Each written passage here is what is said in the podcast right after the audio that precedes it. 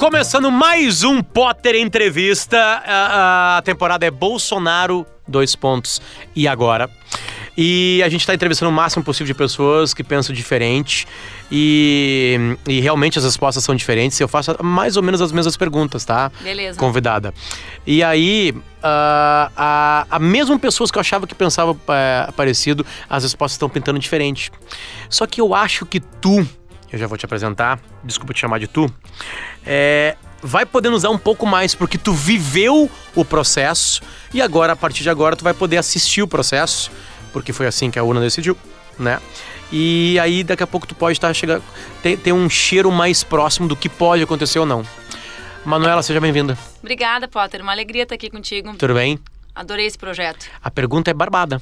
Bolsonaro e agora? Eu acho que tem várias respostas, né? Não tem uma resposta só e qualquer pessoa que der uma resposta assim definitiva vai estar tá mentindo, porque são previsões absolutamente baseadas nas nossas impressões da realidade. Por que, que eu digo isso? Eu convivi com o Bolsonaro oito anos durante uh, como deputada federal e ele como deputado federal. Entre 2006 e 2014 nós fomos colegas. Naquele momento, se tu me perguntasse se ele poderia ser presidente da República, eu te diria que jamais pessoas que o apoiaram, que lideraram a, a campanha dele, ou a pré-campanha a campanha dele, estariam junto com ele. Então, uh, quem é o Bolsonaro presidente? Né? Ele é aquele uh, deputado que uh, pregava um conjunto de coisas absurdas, ou ele será alguém que ouvirá pessoas que ele está escolhendo para governar com ele. Isso já definirá o governo dele. De um lado, para mim é assim inquestionável que será um governo ultraconservador do ponto de vista econômico. Economia. Economia. Tá. Uh, mas aí eu te pergunto, as Forças Armadas, que são, não do ponto de vista institucional, porque não cabe a elas dar opinião na política, se elas respeitarem a Constituição, como tem razoavelmente feito desde 88. As Forças Armadas, elas aceitarão que eles continuem com esse discurso verborrágico com relação a privatizações estratégicas para o país? Não é da tradição das Forças Armadas brasileiras, e eu te repito, não estou falando da instituição, das Entendi. pessoas que estão com Bolsonaro ali, defender a privatização da energia elétrica. Vê, vê, nos Estados Unidos, por exemplo, mesmo sendo privadas, quem cuida das hidrelétricas são as Forças Armadas, pela questão estratégica. Um outro exemplo, eles, essa turma eh, que representa ali eh, pessoas que são das Forças Armadas, uh, legitimará esse discurso de beligerância com a Venezuela, nunca foi a opinião das Forças Armadas. Por quê? Porque eles sabem que, independente das questões ideológicas, nós temos uma fronteira por terra, que é na região amazônica, e eles defendem a soberania nacional. E que uma intervenção naquela região aconteceria com exércitos de outras nacionalidades que, portanto, estariam colocados na região amazônica. Então, eu só estou te colocando uma contradição concreta entre o que a gente vê na primeira foto do Bolsonaro, pessoas das Forças Armadas e os ultraconservadores liberais. Entendi. Dois temas, né? Então, como que vai se dar essa disputa interna dentro do novo governo? Do ponto de vista dos costumes, né, que as pessoas têm muita preocupação, eu acho que o que mais grave acontece... Costumes esmiuça mais. Eu vou, então, eu vou tá. falar sobre isso. Eu acho que o que mais grave grave acontecerá é essa autorização à violência. Né? Por quê? Eu, por exemplo, eu amamentei a minha filha até os seis meses exclusivamente e depois até os dois anos, como recomenda a Organização Mundial de Saúde. As pessoas, muitas mulheres, esses dias uma médica não queria me cobrar consulta por nada. E eu perguntei por quê, né? Deixa eu pagar, não é porque. Aí ela disse, porque eu só amamento a minha filha dentro do ambiente do consultório porque tu me encorajaste. Então, o que, que significa isso? Eu levei ela a fazer isso? Claro que não, foi uma decisão dela, né, das vontades dela. Ela quis fazer aquilo, óbvio, ela é uma humana, uma adulta da minha tu idade. Tu foi um exemplo Exatamente. disso. Exatamente. Tá. Eu autorizei aquele comportamento social nela. Entendi. Quer dizer, se a Manuela, que é política, que é bem sucedida, faz, eu posso fazer. Se levou para assembleia, Exatamente. eu posso levar para o consultório. consultório. Não está atrapalhando ninguém, eu quero, eu vou. Então, assim, há uma autorização da violência, né? Nesse discurso de ódio. Por quê? As pessoas, elas acham que a internet, ela é um ambiente da comunicação. Só que ela não é um ambiente da comunicação apenas. A internet é uma espécie de assembleia popular permanente. Ali é um ambiente de comunicação, também é como uma assembleia assembleia é. Ali tem os que falam mais altos, que falam mais bonitos, que têm mais dinheiro. Mas aquilo é um ambiente muito próximo da vida real. E a violência, a partir do, das redes de ódio, de mentira que se estabelecem ali, sai para as ruas. Eu dou um exemplo. Eu fui submetida uma vez a uma fake news que eu absolutamente ignorei, porque para mim ela era ridícula, que era o tema da minha. que eu teria feito um enxoval em Miami. Eu nem fiz enxoval e nem sequer conheço Miami. Nunca estive em Miami. É uma cidade bem legal. É, tirando escala de avião, mas é que eu tenho muito lugar que eu quero conhecer, então eu prefiro uns destinos mais exóticos. Entendi. Assim. Uh, naquela viagem até eu tinha ido acompanhar o Duca, que tinha ido finalizar um disco em Nova York. Bom, o que, que aconteceu? Eu uh, ia usar uma expressão, tu me chamou de tu, não sei se eu posso falar cagar e andar. Posso? Posso, né? Óbvio, aqui tu pode falar o que tu quiser. Uh, tá, beleza. Então, palavrão, assim, eu caguei e andei pra essa fake news, porque afinal de contas, que diferença fazia na vida das pessoas aquele tipo de mentira? Eu achei até engraçado. E aí eu me dei conta que as pessoas começaram a debater o meu direito de fazer. Os que me defendiam diziam assim: ela tem direito de fazer, o dinheiro é dela. E os outros, ela não tem, ela é comunista. Bom, ok, já não- a verdade já não existia.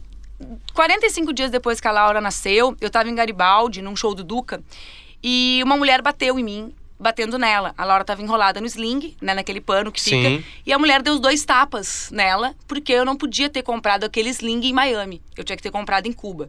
Então, o boato mentiroso sobre o enxoval em Chegou em. Miami gerou essa mulher que tinha ódio, porque eu sou comunista, ou seja, é mentira e ódio junto, nunca é só uma das coisas.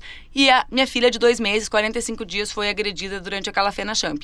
Então, por que, que eu tô dizendo isso? Porque ele autoriza a violência. E isso talvez seja o que de mais grave vai acontecer, eh, vinculando a- as razões pelas quais ela é autorizada. Tá, deixa eu As te- mulheres, aos gays, ah, dizendo eu que, fiz os essa pergunta pra negros, todo mundo, entendi. ah, dizendo que os negros e negras, por quê? Do ponto de vista dos direitos, infelizmente, nós avançamos muito pouco desde a Constituição de 88. Então, ah, eu não acredito que ele vá desestruturar a Lei Maria da Penha. Ele vai desestruturar as políticas públicas.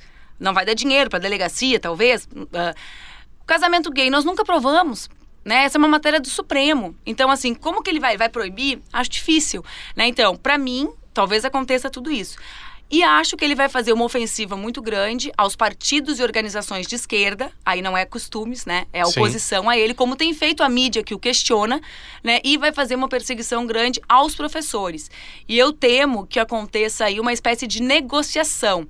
Porque o tema que ele apresenta como ensino à distância, o tal do EAD, né, ah, é uma batalha antiga de comunidades religiosas ultraconservadoras que sempre quiseram não ensinar os seus filhos em casa, mas tirar os seus filhos da escola para levar para dentro de determinadas igrejas. E eu acho que essa pode ser uma conta que ele pague, né? Acabar com a educação pública para entregar uma parte dela para uma parte de religiões que na verdade confundem, né? Religião, imprensa, poder, partido, tudo junto. Vou começar a abrir algumas coisas, tá? Ah, uma, um, um do- uma das tuas frases foi em cima de, de ter sido atacada, uma história que aconteceu contigo em Garibaldi. Pra quem não conhece, Garibaldi é uma cidade da Serra Gaúcha, Linda onde cidade, tem uma tem uma tem uma, uma feira chamada Fena Champ que é de espumantes e champanhe, né? É, Aquela coisa, champanhe pela me- região de França, é, mas mas é tudo o que bem. a gente melhor produz no Rio Grande do Sul, Pior. espumantes maravilhosos. É verdade. Aí, mano, tu é uma pessoa pública, né? Certo. Vou pegar o outro exemplo. Ah, o, o Bolsonaro, durante a campanha, por ser uma pessoa pública, leva uma facada. Certo. Também um ato de violência, Extremo. né? O Brasil é um país violento. Né? A gente mata Certo. muito no Brasil.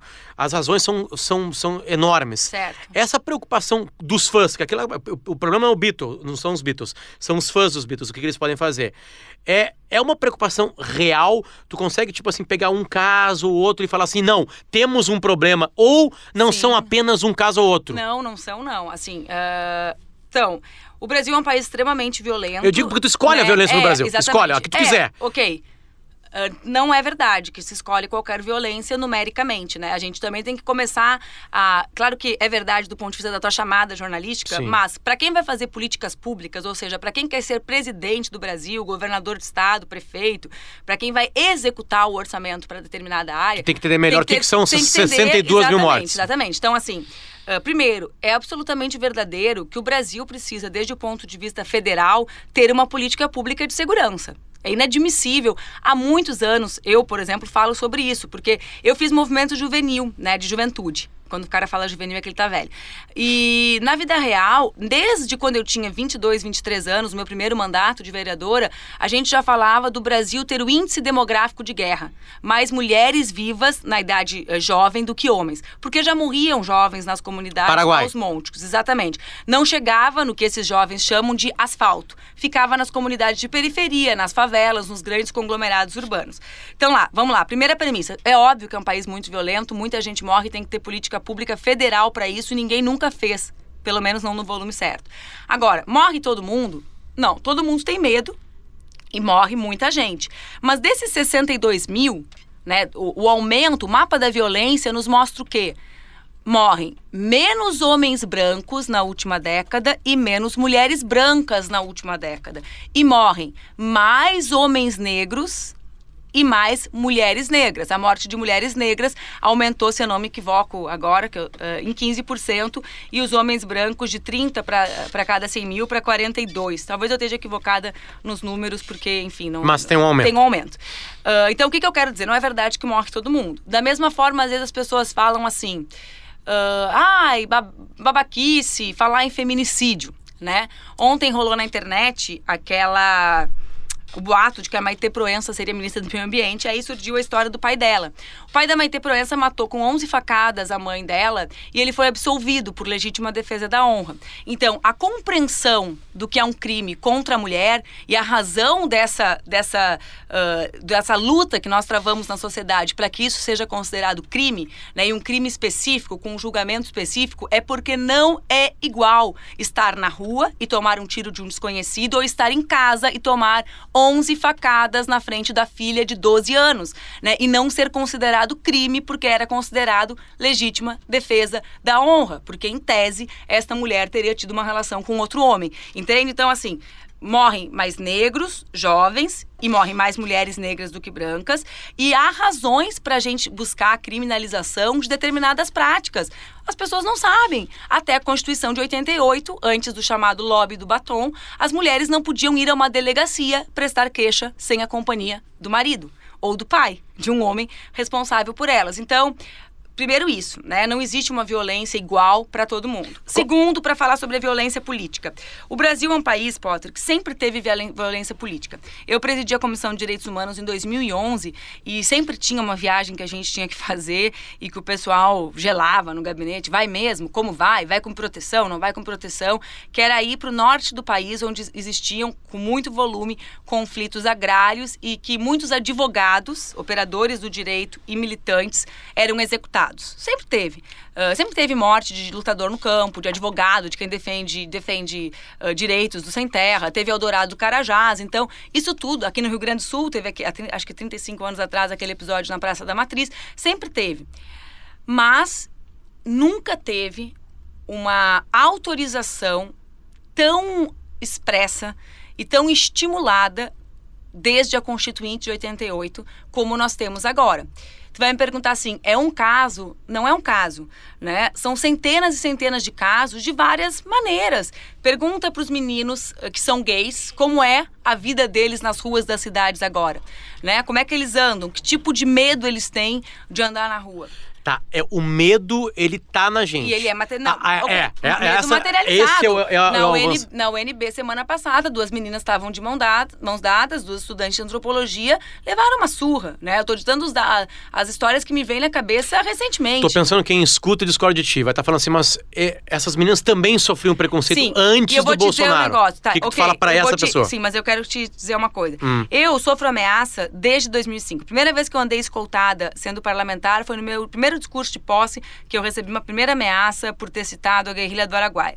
Uh, ou seja, era algo relativamente comum na minha vida. Eu presidi comissão de direitos humanos. Em, uh, tô tentando me lembrar de vários episódios. Eu tenho uma medida protetiva contra um eleitor meu que inventou que era meu marido e que é, aliás, quero usar esse como exemplo e que tem um padrão de comportamento absolutamente próximo do esquizo, né? E quem hum. entende um pouquinho de saúde mental sabe do que eu tô falando. Então, no início eu ignorava, eu dizia, ah, tá, uh, aquela forma preconceituosa que as pessoas falam, ah, é um louquinho, tá enchendo o saco, ok. Todo mundo que tem mandato tem uma história para contar de alguém que uh, fala assim. Uh, para mim, é nitidamente eu não sou a polícia e nem sou o Instituto Psiquiátrico Forense. É nitidamente o caso daquele menino de Juiz de Fora, daquele homem de Juiz de Fora que deu a facada no Bolsonaro. Né? Para mim é nitidamente um caso uh, assim, pela, pelo que eu vi da cara, do olho, das falas, né, das coisas desencontradas messiânicas, de um crime que tem, enfim, uma motivação de um distúrbio psiquiátrico. Pode ser que eu esteja errada. A polícia vai. Não sendo político, é. não sendo armado, mesmo o cara tendo aquele passado pessoal, aquela coisa toda.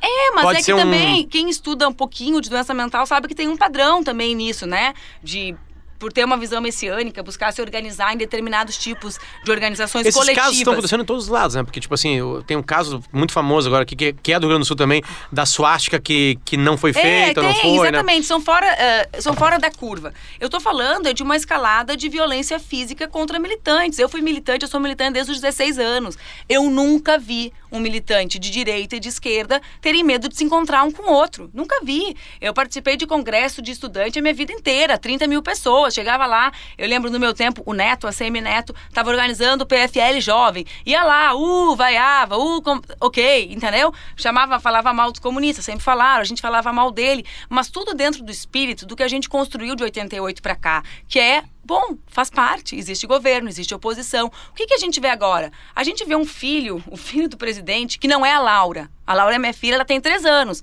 Se a Laura chegar aqui e te falar que tu é feio, eu vou falar assim: me desculpa, Potter. Vou pegar minha filha e vai dizer, vou dizer o que eu faço com ela. Tu tá de dedo para baixo, pede desculpa. Ela vai pedir desculpa porque a meta dela é tá de dedo para cima. Ela tem três anos e dois meses.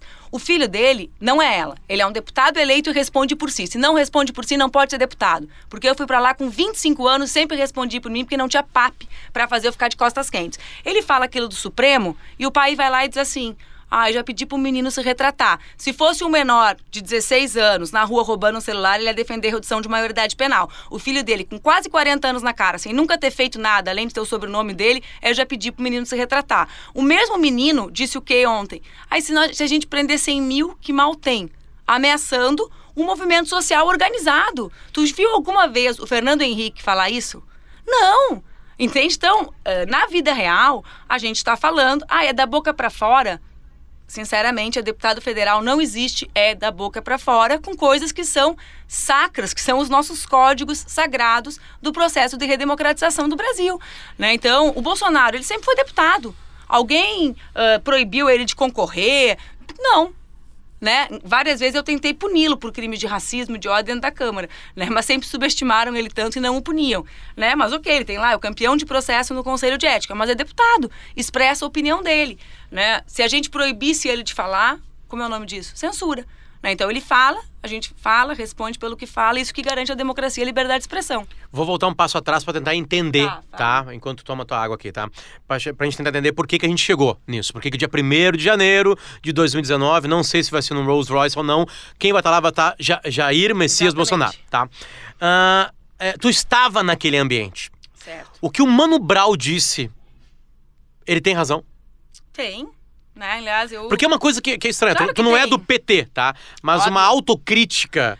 É, é, se cobra essa autocrítica. Né? Não, Alguns eu... setores, algumas pessoas falam assim: o que que tem lá no dia 1 de janeiro de 2019 culpa do PT ou da esquerda brasileira? Eu acho que existem várias razões para esse resultado eleitoral.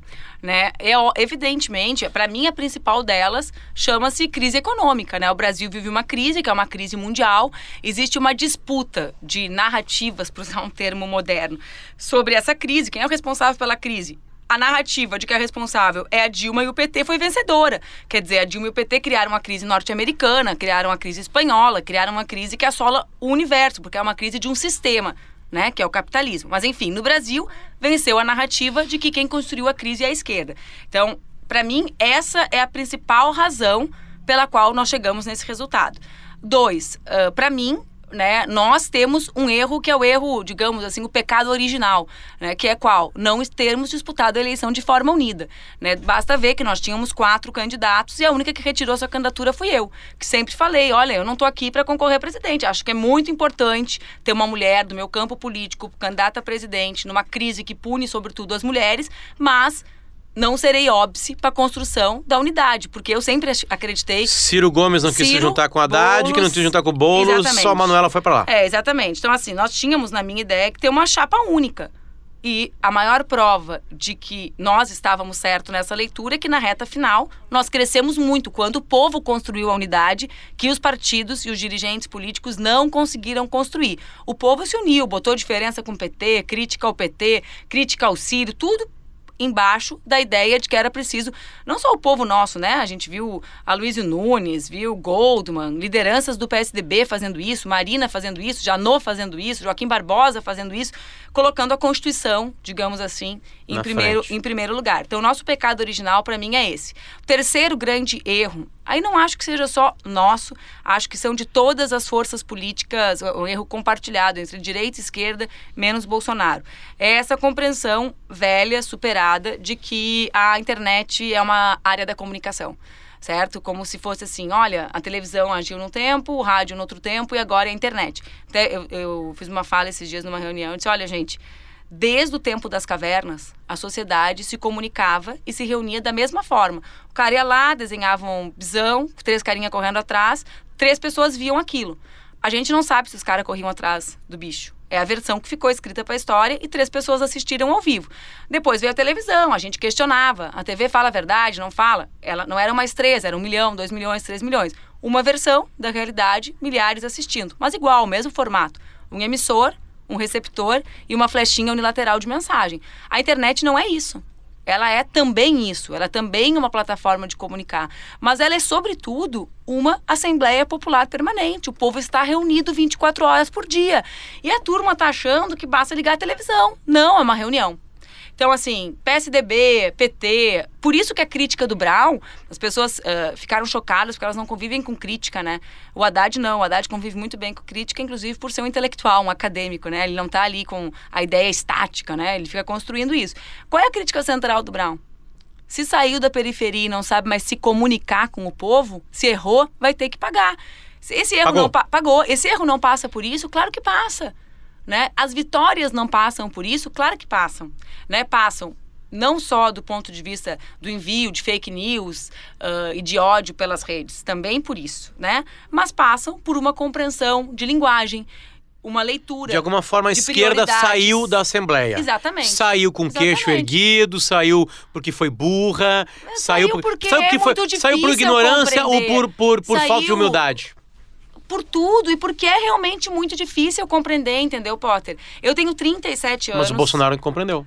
Mas é que a, não, ele é o presidente eleito do Brasil, então eu gostei que ontem uma pessoa relevante de outro partido político disse que ele é heterodoxo. Então eu tô. Uh, ele tem vários interesses confluem para que ele tenha compreendido e não só a capacidade dele e do seu partido, que não existe, de ter compreendido, certo? Então, uh, vê bem, as empresas que, uh, que utilizaram, e eu tenho certeza que estão denunciadas, os seus cadastros para envio de notícia Tu acha que é igual mandar uma fake news para um celular de alguém que deve e de alguém que não deve? Então, não é só capacidade de leitura. Numa assembleia, tem aquele que é o dono do microfone. Para ser dono do microfone precisa de dinheiro. Tem aquele que está na primeira fila. Se o som é baixo, da primeira fila escuta. Tem aquele que está no grupinho lá do fundo. Então, tem relação né, com um lado político, estruturado financeiramente, que criou mecanismos de leitura dessa realidade, de invenção de mentiras com alto poder persuasivo né? Uh, vê bem, por que, que as mentiras. Por que, que eu fui o principal alvo de fake news da campanha, mesmo não sendo candidata a presidente? Porque eu sou mulher. E a gente vive numa sociedade machista.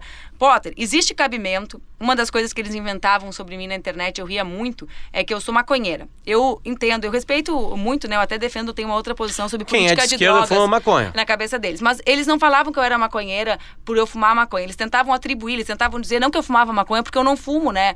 Mas eles tentavam dizer, atribuir valores. Quais eram os valores? Aquela coisa de que é alguém que não quer nada com a vida tem alguma racionalidade? Eu tenho 37 anos, não tenho pai político, tenho 15 anos de mandato, entreguei uma dissertação de mestrado durante a eleição, dia 30 de setembro, tenho uma filha de 3 anos.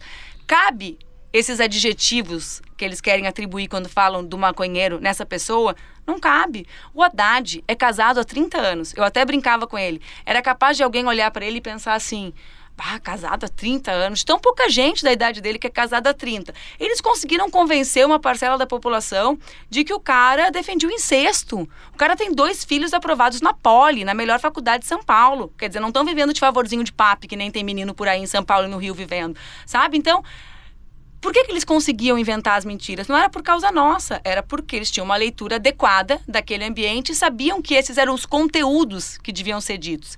Né? Então, uh, tem, tem a ver com as qualidades, tem a ver com as limitações e tem a ver com uma incompreensão geral sobre o que está acontecendo no mundo desde o ponto de vista da forma como as pessoas se organizam, uma forma muito estática, né? Muito a ver com a, o que a gente viveu até a invenção da internet e dos smartphones, né? Para tentar, que eu acho que é o segundo giro. Manu, eu não sei se eu ouvi a, a, resposta, assim, tá? É, tu teve uma crítica à, à, esquerda geral, que não soube se unir.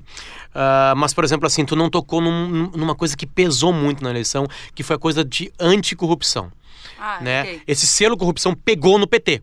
Pegou, né? claro. Tu era vice-candidata da chapa do não, PT. Até tem três coisas que eu quero falar. Né? É, é, assim, obviamente todo mundo sabe que a corrupção é um bem que todo mundo se adona. Óbvio. Né? Não, mas isso é... fecha numa. numa. fecha numa numa, numa leitura assim dos votos, certo. né? É, é, quando eu falo autocrítica, é difícil a gente ver alguém falando sobre isso. É, não.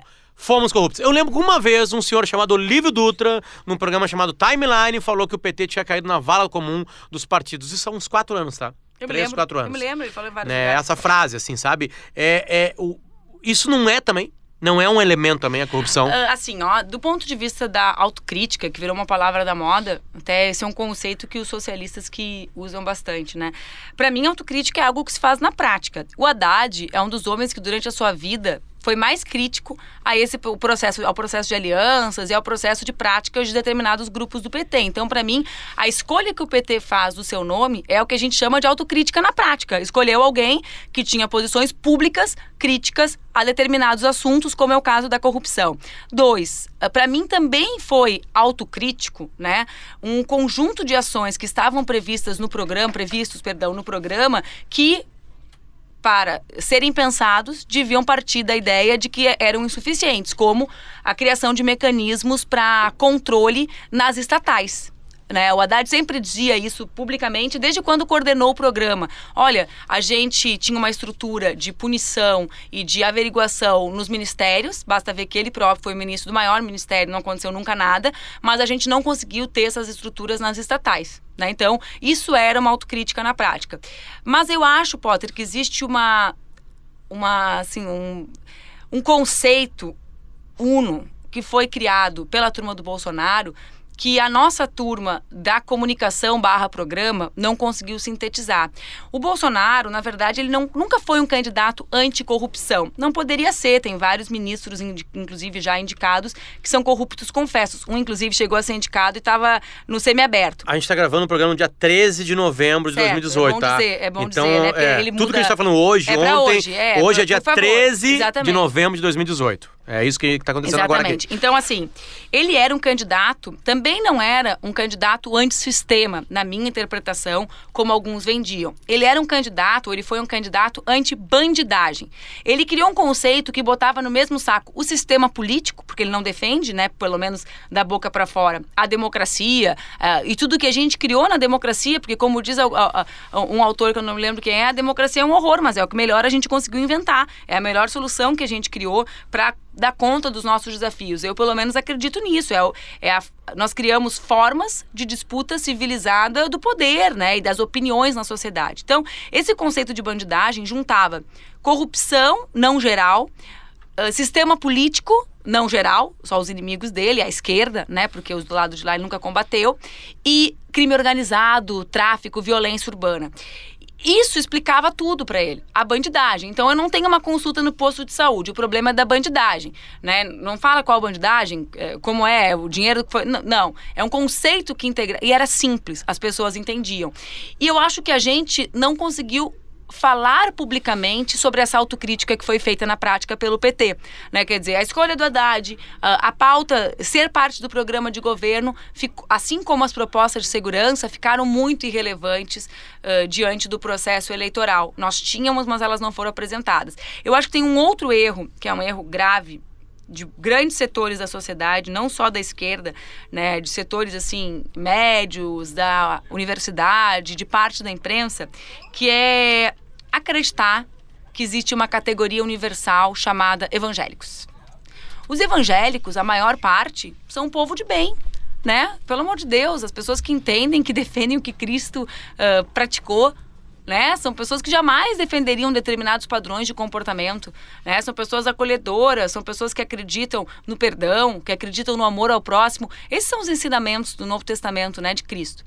Mas aí foi criada uma categoria universal que coloca todo mundo num saco, como se todo mundo fosse o que determinados líderes de algumas religiões fazem, todo mundo fosse os vendilhões do templo, para usar o termo bíblico, né? Todo mundo fosse, no português, um charlatão. Não, né? Não é. E quando tu cria uma categoria universal, tu diz, olha, todo mundo aqui é igual aquele cara que pega o dízimo para comprar uh, um carrão, para viajar para o exterior, para fazer política, Todo Não, não é. E aí tu deixa de dialogar com 20% do povo brasileiro. As pesquisas mostram, né, as que a gente tem que uma parte grande dos evangélicos e das evangélicas compartilham de pensamentos nossos, como é admissível achar que uma mulher merece ser estuprada? Não. Não é que ela merece ganhar menos? Não. Mas se tu olha e diz assim, não, tu é meu inimigo, tu é contra mim, porque tu fez essa escolha, tu coloca essa pessoa contra ti. Né? Então eu acho que esse é, esse é um dos grandes ensinamentos para todos os que não percebem que existem muitos evangélicos, como muitos cristãos, né, de, com várias igrejas, como muitos judeus, como muitos as religiões de origem afro são dezenas, né, e não são e mesmo dentro das instituições não são todos iguais. A metralhadora do Bolsonaro, a metralhadora verbal dele, está há muito tempo ativa, né? A gente é, dá para se notar, sim, que agora já presidente eleito há uma, há uma calmaria. Essa calmaria está existindo, estar na posição dele acalma o ser humano de qualquer maneira, ou é uma coisa momentânea? Aqui eu já estou tentando entrar no ano de 2019 em diante, Olha, tá? Assim, na véspera da eleição, no domingo anterior à eleição, Uh, ele gravou um áudio, né, para uma manifestação em São Paulo. E eu lembro que quando eu ouvi, eu comentei com algumas pessoas e até com a Haddad, dizendo: Olha, eu nunca vi alguém que tem estatisticamente 80% de chance de vencer as eleições, no domingo anterior ao processo eleitoral, não chamar o Brasil para a unidade.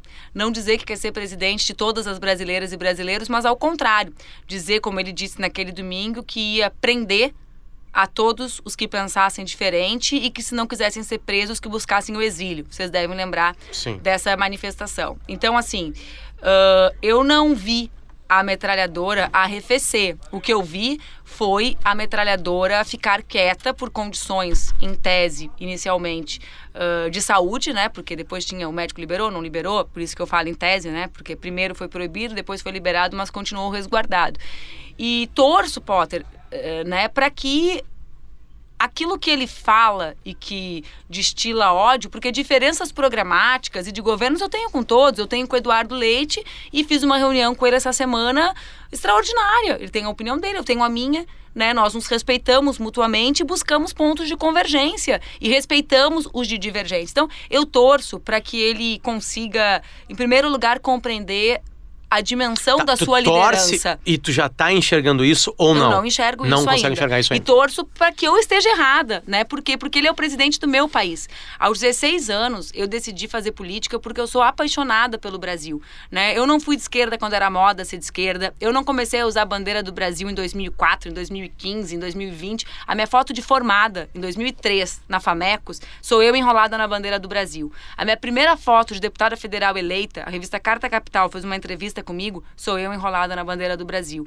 Não é moda, né? Não é o meu partido é o Brasil agora, porque o pessoal acha que isso é um afronto à esquerda. A minha bandeira é a do Brasil. O meu país é o Brasil. Só que o meu Brasil é um Brasil em que cabem todas as pessoas. De direita, de esquerda, mulheres, homens, negros, brancos, hétero homossexuais, gaúchos ou nordestinos, entende? Então, assim, eu torço para que ele perceba algo que talvez por eu ter tido mandato desde muito cedo e ser mulher e ser jovem e não ter um pai para me proteger, eu tive que me dar conta. O que a gente faz reverbera. Ele gosta ou não goste disso, ele é o presidente do Brasil. Ele inspira. E quando ele acha que o bonito é agredir verbalmente, as pessoas pensam: poxa, ele é bem sucedido. Ele é o presidente do Brasil. Eu lembro, Potter, eu fumei, né, dos 13 aos 29 anos. Aí, quando eu fazia panfletagem em escola, eu nunca fumava. Um dia o jornalista me perguntou assim: tu mente que não fuma, tu fuma escondido. Eu falei, não, eu nunca menti que eu não fumava. Mas nenhuma menina de 17, 18 anos vai ver eu fumando e pensar assim, nossa, que legal, aquela ali foi a mais votada do estado e atribuir um valor bom a algo que eu sabia que era uma droga que me ferrava e que eu tentava violentamente parar. Né? Então, assim, o que, que significa isso? É ter noção do que tu representa para as pessoas. Ele é o presidente do Brasil. Ele não é mais um cara que está trancado na sua casa conversando com dois filhos homens. Quando ele fala que deu uma fraquejada e fez uma filha mulher, ele pode ser o pai mais carinhoso do mundo. Não nos interessa. O que me interessa é que milhares de pais que abusam das filhas, milhares, milhares de pais que espancam as filhas, vão achar que bom, tá autorizado, Entende? Então, assim, as pessoas acham que quando a gente fala assim, ai, olha como ele não é racista, ele tem amigos negros, como ele fala. Não é sobre isso que a gente está falando. Não era sobre eu fumar ou não fumar.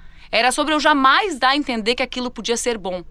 Entende? É sobre isso que a gente está falando, né? Eu, quando começaram a dizer assim, olha que legal, ela leva a filha para o trabalho, ela é uma super mãe, eu tive uma paranoia inversa. Eu comecei a escrever textos sobre como eu era privilegiada porque eu tinha um marido que é músico e que podia levar minha filha na assembleia, porque se ele não fosse músico e fosse um trabalhador seletista, eu não ia ser a mãe que as pessoas idolatravam. Ou seja, não tentem ser isso de qualquer jeito. Vocês não vão conseguir, eu só consigo porque eu tenho um marido que leva ela para cima e para baixo para ela ser amamentada, entende? Uh, então, assim, a minha preocupação era não deixar as mulheres mais frustradas do que elas já são, fazendo uma coisa boa que era estimular a amamentação.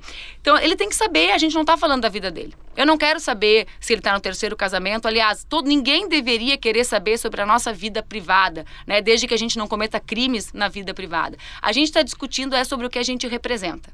Né? E quando a gente representa, a gente tem que sempre pensar, como diz na Bíblia, já que ele gosta tanto, imagino que assim como eu, ele a tenha estudado, a mulher de César não basta ser honesta é preciso parecer honesta. Não basta ele tratar a filha dele bem quando ele é presidente da República. Ele tem que dar a entender e mostrar para todos os pais desse país que não existe outro caminho senão respeitar a dignidade física e emocional de uma menina. Tem uma outra discussão em cima de politicamente correto. Uh, a minha percepção, ela pode estar errada. A minha percepção é que uh, isso pegou mais um tempo atrás. Era é, essa, essa peneira era mais forte um tempo atrás. O Bolsonaro nunca foi politicamente correto. Nunca. E, e às vezes ultrapassou barreiras é. muito além disso. Né? E, aliás, como ele já também já falou, e muitos apoiadores aí falam: olha, botam ressalvas. Eu entrevistei pessoas aqui que votaram nele que falam assim: tem coisas que ele fala assim que são completamente idiotas, eu não concordo. Beleza, não é isso é. que eu quero falar agora. Mas também não tem muito assim de um palavrear pelo palavrear, que é muito da nossa relação humana. Entende? O Bolsonaro, será que ele não levou para um holofote e para os microfones algo que tu fala com uma amiga tua, que eu falo contigo numa conversa privada e que o brasileiro tem uma noção de que isso aqui é isso aqui e a, e a prática é outra coisa?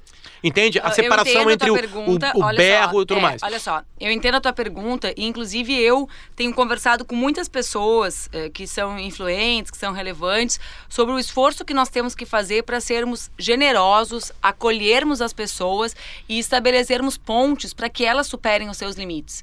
Vou te dar um exemplo da Cláudia Leite, que aconteceu recentemente. Muita gente já queria no dia, ah, eu quero não sei o quê, porque ela não reagiu. Não é fácil reagir. Né? Não é porque tu reagiria que ela já tem que, naquele momento, ter a exata consciência de tudo que aconteceu com ela. Às vezes a gente sofre um negócio, vai para casa e olha e vê: meu Deus, eu tava pensando em outra coisa. Ela ia se apresentar, ela ia cantar. No outro dia, ela se escreveu um texto. Entende? Então, assim, ah, o texto era perfeito. Não, era um texto de uma mulher que percebeu e que achou importante falar com outras mulheres sobre aquilo. Às vezes as pessoas usam termos, uh, termos, palavras que são incorretas e a gente precisa explicar para elas. Eu vou te dar um, uma, um exemplo de uma palavra que ninguém nunca vi grande mobilização em torno dela, mas que faz muito parte do nosso vocabulário aqui no Sul, que é judiar. Quando alguém machuca, a gente fala assim: ah, não judia do fulano, né? Não faz maldade. A origem é absolutamente preconceituosa com os judeus. Estou ficando nos judeus para não falar de questão de gênero, questão racial. Ok, então, isso é uma coisa. Dizer, olha, já te deu conta do teu vocabulário?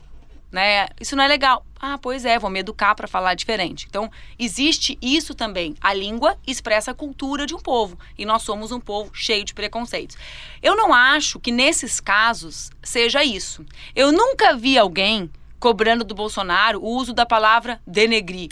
olha só, não usa denegrir porque é racista, ou não usa judiar. O que eu vi foi ele dizer, por exemplo, que os filhos deles não se relacionavam com mulheres negras porque não se relacionavam com prostitutas certo? Eu vi, eu entrei com a representação no Conselho de Ética contra ele nesse episódio. Não é, ele não está usando a expressão errada denegrir, né? Uh, não é um caso de uma educação política consciente. Ele não está fazendo uma piada dizendo assim, ai, vem cá, uh, minha bicha naja, né? Uh, como eu tenho amigos gays que se chamam, e eu dizendo assim, é, uma, é algo autorizado, faz parte da vida de vocês, né? Por que que tu acha que isso... Não é sobre isso. Ele diz que acredita que a surra corretiva faria o menino deixar de ser gay.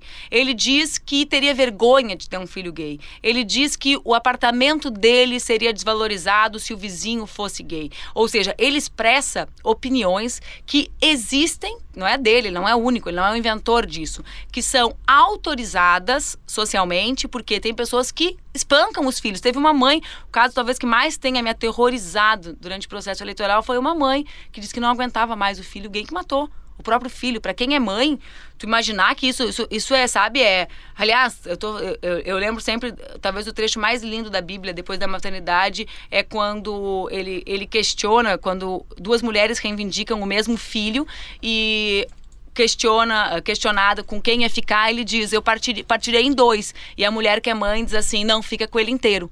Ele diz, não, o filho é não, teu. Não é meu filho. O fi... Para salvar é, o filho. Exatamente, para salvar o filho. Tu é pai recém, tu, tu entende o que eu tô Sim. falando. E aí ele fala, não, tu é a mãe. Só a mãe abriria a mão do próprio filho para ver o filho vivo. Então, uma mulher matou o filho por causa disso. Pais espancam porque crianças lavam louça, né? Porque estão achando que tá lavando louça, como aconteceu um caso, acho que em Goiás, enfim, do pai que espancou porque não aguentava mais ver o filho lavar louça com jeito de menina, né? Pais vão em escola e fazem escândalos porque meninos estão brincando de boneca, sem perceber que o brincar de boneca é brincar de ter filho, ou seja, um dia eles vão ter que brincar de boneca na vida real e vão ser uns mongolão que não sabe pegar uma criança no colo e depois falam assim: ai, como ela tem aptidão para pegar a criança. Sim, passou 10 anos brincando de boneca, se não tiver, tem algum déficit cognitivo. Então, assim, para mim é grave porque são comportamentos que geram violência e que geram sofrimento.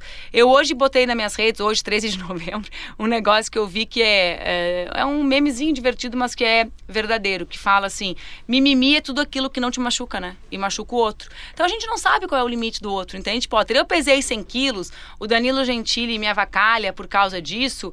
E para mim não faz diferença nenhuma, porque eu sempre brinco, foi a gordinha que eu fui até os 17 que me tornou a mulher que eu sou, né? E tá tudo certo. E eu tinha autoestima melhor do que eu tenho agora, com 100 quilos. Foi tudo certo, né? Eu passei na faculdade, eu tinha namorado, eu não me matei, não tentei me matar, não tive transtorno alimentar, poderia ter tido, tenho só transtorno de imagem, poderia ter ficado com anorexia, com bulimia. Ele não sabe quem eu sou, certo? A gente teve um caso de suicídio na eleição de 2016 em Porto Alegre, de um grande dirigente político, que era o Plínio, acostumado com eleições, mas não acostumado com a perseguição virtual e física que um determinado grupo para-político quase, fez durante o processo eleitoral. Qual é o limite de cada um de nós? Eles sabem? Eles sabem os deles? Eu sequer sei os meus. Essa é, essa é a conclusão que a gente chega ao longo da vi vida. Então, eu acho que a gente precisa aprender a respeitar os espaços de cada um né? Faz parte de um aprendizado cultural. E respeitar esse espaço significa que a gente não pode falar, ser jocoso, com tudo aquilo que diz respeito à existência do outro. Né? Então, para além de falar coisas muito agressivas e de violência, ele também ignora que as pessoas que a gente é, né? A gente é uma, a soma de múltiplas coisas e, e essas múltiplas coisas são um mistério para todos, todos nós, né? Eu nunca imaginei que havia um dirigente político se matar durante uma eleição? Dia 1 de janeiro de 2019 é Bolsonaro. E dia 1 de janeiro de 2023? Olha, não tenho a menor ideia. Eu torço só para que seja uma frente política ampla que defenda a Constituição brasileira e que exista eleição em 2022, né? Eu, eu pode ter para mim. Vai ter que, vai, vai, vai ter, tem muita ferida para lamber, né? Eu acho acontecer. que eu gosto muito da vida real, sabe? O Woody Allen diz que a vida real é o único lugar que a gente pode comer um bife. Talvez por isso eu gosto tanto da vida real, porque eu sou aquela ex-gordinha da foto do Danilo Gentili e eu gosto muito de comer. Então a vida real para mim resolve todas as teses, né? Eu tô na vida real, né? Eu faço política na vida real, eu vejo o sofrimento das pessoas, não em tese acadêmica, mas na vida real. Desemprego para mim não é número, salário parcelado do Sartori não é número, é a minha irmã que é professora do estado que não recebe em dia, com a minha sobrinha que tem nome, sobrenome, escola, né? Então as pessoas elas são de carne e osso e na vida real, uh, para mim, um grande campo político no Brasil terá que estar unido em defesa da Constituição de 88. Né? É o que eu defendo, né? Se me perguntarem assim, o que você espera do governo Bolsonaro? Que ele zele pela Constituição de 88. Na Constituição de 88 tem um marco civilizatório, as bases da democracia e espaço para ele ter as opiniões dele na economia e eu ter as minhas. Jair Messias Bolsonaro, para acabar, é vida real? O que está acontecendo é vida real? Em cima disso tu enxerga? Na prática? Ele chegou ali porque ele merece estar ali, porque tem uma história Ai, que foi uh, contada. Potter, eu eu não acredito assim em merecimento para ser presidente, para ser político, que dá quase uma ideia messiânica de predestinado, sabe? Acho que o Brasil o escolheu né? E o escolheu diante de um conjunto de circunstâncias.